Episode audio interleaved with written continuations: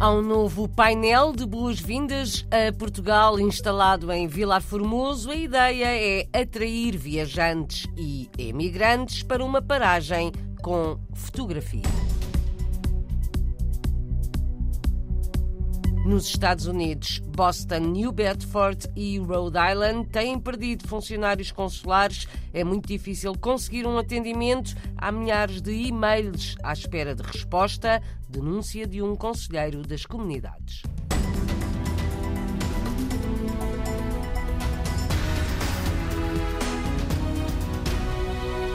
Há mais vagas este ano no ensino superior em Portugal e 7% estão reservadas para emigrantes e seus familiares. A partir desta segunda-feira e até 8 de agosto, está aberta a primeira fase de candidaturas para o acesso ao ensino superior em Portugal. Há mais 22 novos cursos e, por isso, mais vagas. São quase 54 mil. A ideia do Ministério que tutela o setor é reforçar a formação em áreas da ciência, tecnologia, engenharia, artes e matemáticas.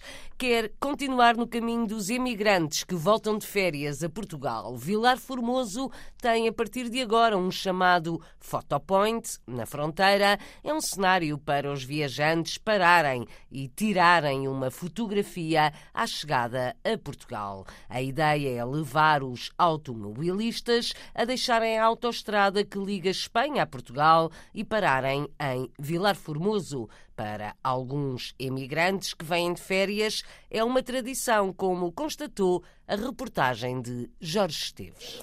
Bom dia, não querem usar o nosso cenário? Vamos inaugurar agora? Já temos que ir à praça. É, se quiserem inaugurar também.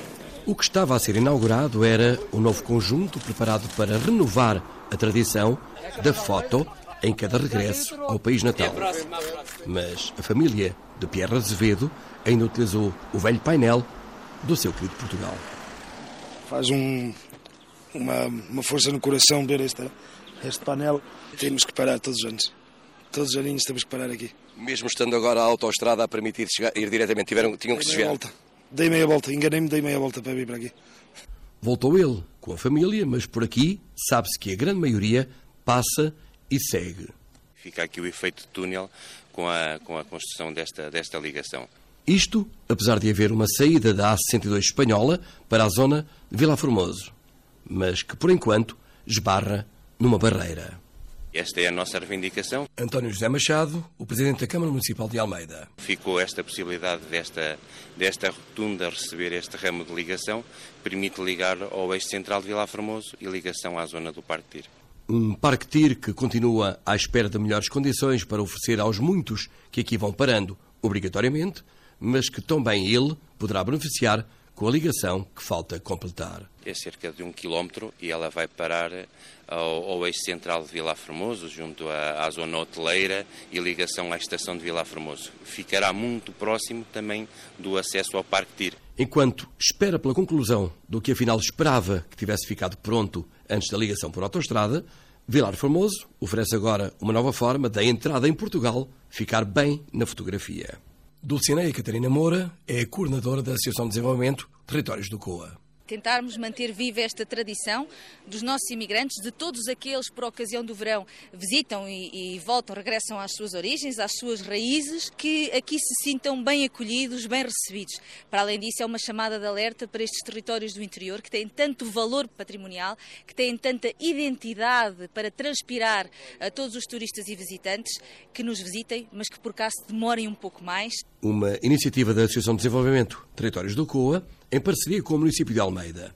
Outra forma de dar as boas-vindas naquela que se diz a mais antiga fronteira da Europa. Um novo cenário para uma fotografia para mais tarde recordar na fronteira de Vilar Formoso, com a autoestrada que liga Espanha a Portugal, a maioria dos viajantes já não para em Vilar Formoso. A Câmara de Almeida quer chamar emigrantes e turistas, mas queixa-se que falta o acesso direto da autoestrada à vila de Vilar Formoso. Mais provas da falta de funcionários consulares nos Estados Unidos. Já foram pelo menos 18, agora restam 8 os funcionários nos consulados de Portugal em New Bedford, Boston e Rhode Island. Tema que foi apresentado ao secretário de Estado das Comunidades na visita que fez aos Estados Unidos na semana passada. Paulo Martins, conselheiro das comunidades em Boston, afirma que é muito difícil conseguir um atendimento consular na costa leste dos Estados Unidos. Há milhares de e-mails à espera de resposta. As pessoas chegam à porta do consulado e os seguranças do edifício não deixam passar as pessoas. Os telefones não conseguem ser atendidos. Eu tive com os funcionários em New Bedford, eles dizem que têm cerca de 5 mil e-mails para serem respondidos. Vão sair dois funcionários em New Bedford, vão ficar só dois. Os dois que vão ficar vão estão a dizer não pensem que nós vamos resolver a situação. Se os quatro não conseguimos, os dois não vamos conseguir. E as pessoas andam a circular dentre estes três consulados, New Bedford, Boston e Rhode Island, em Providence. No fundo, tentam por tudo obter a sua documentação e obter, portanto, os seus serviços, cartão de cidadão, passaporte, mas também outros. Eh, Paulo Martins, neste momento, quantos funcionários têm esses três consulados que acabou de referir? Em Boston estão dois funcionários contratados locais, mais um funcionário vindo da DGACCP de Lisboa, que está aqui temporariamente. Entre novembro e março, o Consulado de Portugal em Boston não teve nenhum funcionário, foi assegurado os serviços por dois funcionários que vieram de Lisboa. Aqui também há um, um, paradoxo, não há dinheiro para contratar pessoas locais, mas depois há dinheiro para enviar as pessoas de Lisboa com custos adicionais. Em New Bedford, neste momento, estão quatro funcionários, vão ficar só dois, porque dois vão sair, um vai se reformar e outro já disse que não aguenta mais e que se vai embora. E Rhode Island tem três funcionários, já teve quatro, mas um já se foi embora, porque também atingiu o limite de idade, e estes três funcionários estão a resolver muitas vezes situações de outras áreas consulares. A situação está realmente muito difícil, porque as pessoas estão a chegar a um ponto de esgotamento, e se não houver um plano e se não houver uma ação rápida para que isto seja resolvido, podemos estar numa sequência, como em Portugal também já existe, as estruturas de saúde também estarem fechadas, as, as urgências. Paulo Martins, estamos a falar ao todo de oito funcionários consulares. Exatamente, que já chegaram a ser quase 18, ou ou mais até, noutras alturas. O conselheiro das comunidades portuguesas esteve com o secretário de Estado na sexta-feira e no sábado, deu-lhe conta destes problemas e ouviu a promessa de que o assunto vai ser tratado. Os baixos salários pagos por Portugal a funcionários consulares nos Estados Unidos afastam candidatos aos lugares, diz Paulo Martins. As pessoas concorrem à abertura destes concursos, vêm de Portugal, vêm iludidos, no fundo, com os 1.600 500 euros que se ganha eh, aqui, para Portugal eh, até é um salário razoável, mas depois chegam aqui, mesmo que ficando qualificados para o lugar, não conseguem ficar muito tempo, porque 1.600 euros não chega para viver nos, nos, Estados Unidos. Em muitos locais, como aqui em Boston e arredores de Boston, este montante não chega sequer para pagar a renda de casa. A par dos funcionários consulares, temos também a questão dos professores, dos leitores do Camões e dos coordenadores do ensino português aqui presentes nos Estados Unidos, eh, que também têm uma tabela salarial completamente desfasada da realidade atual. Esta tabela não é revista desde 2009. Denúncias de Paulo Martins, conselheiro das comunidades portuguesas em Boston, à jornalista Paula Machado. Os problemas nos consulados de Portugal por falta de funcionários que têm salários baixos para viver nos Estados Unidos repetem-se em Boston, New Bedford e Rhode Island, tal como já tínhamos ouvido que acontece em Nova York e Newark. Vai abrir uma nova residência para idosos e pessoas portadoras de deficiência à Sociedade Luso-Canadiana de Caridade. O projeto está prestes a ser apresentado. Vai ser um centro residencial aberto 24 horas por dia. Vai dar especial atenção a pessoas idosas que já não conseguem cuidar de filhos com algum tipo de problema. Jack Prazeres, presidente desta instituição de apoio social, afirma que há muitas famílias a precisar desta ajuda. Nós estamos a negociar com muita força agora num, num novo centro de residência não é para programas durante o dia, é para residência. Estamos a quase lá, falta pôr mais umas vírgulas e uns assentos, mas vamos tentar o possível dentro do próximo mês termos isso feito e assinado para depois podermos divulgar à comunidade mais um grande projeto para a Lusa.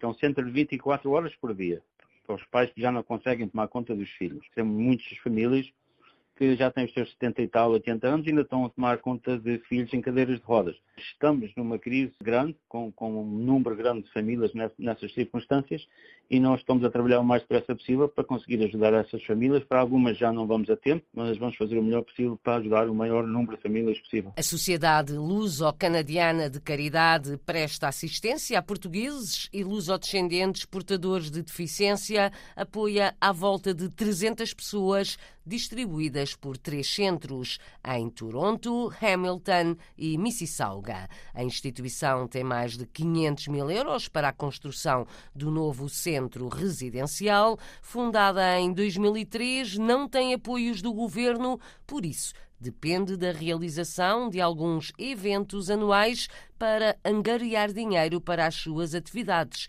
explica Jack Prazeres. Todos os programas que temos nos três centros, Toronto, Mississauga e Hamilton, é esse dinheiro que a gente usa para, para, para os programas que temos diariamente porque não temos dinheiro nenhum do governo. Portanto, essa é esse dinheiro, o dinheiro do golfe e o dinheiro da gala, que nos ajuda a sobreviver. Recentemente, a Sociedade Luso-Canadiana de Caridade realizou um evento que rendeu mais de 370 mil dólares canadianos, apoia portugueses e luso-descendentes com alguma deficiência, prepara-se para avançar com um novo centro residencial.